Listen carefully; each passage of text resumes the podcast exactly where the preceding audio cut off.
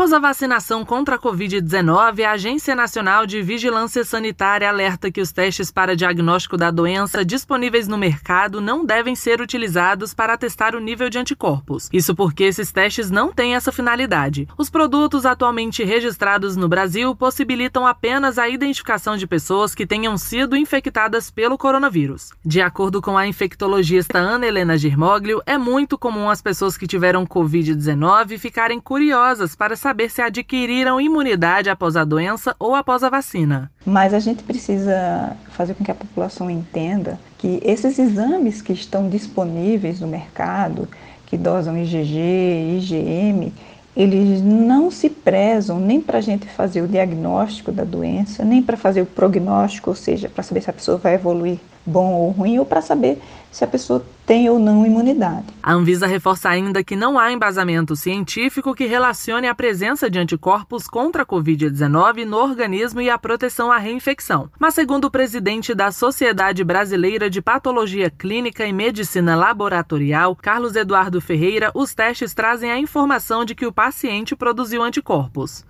Não tem recomendação formal de diretriz de utilização, tanto que o teste ainda não está aprovado no rol da MS, não está aprovado para pagamento para paciente do SUS. Os testes eles estão disponíveis, se tiver um pedido médico, ele pode, pode fazer o teste em qualquer laboratório. De acordo com a Anvisa, o uso dos produtos disponíveis com a finalidade de avaliar o efeito da vacina podem levar a uma análise incorreta dos resultados e levar a comportamento de risco devido à falsa sensação de proteção a partir do resultado obtido. Reportagem Laísa Peace.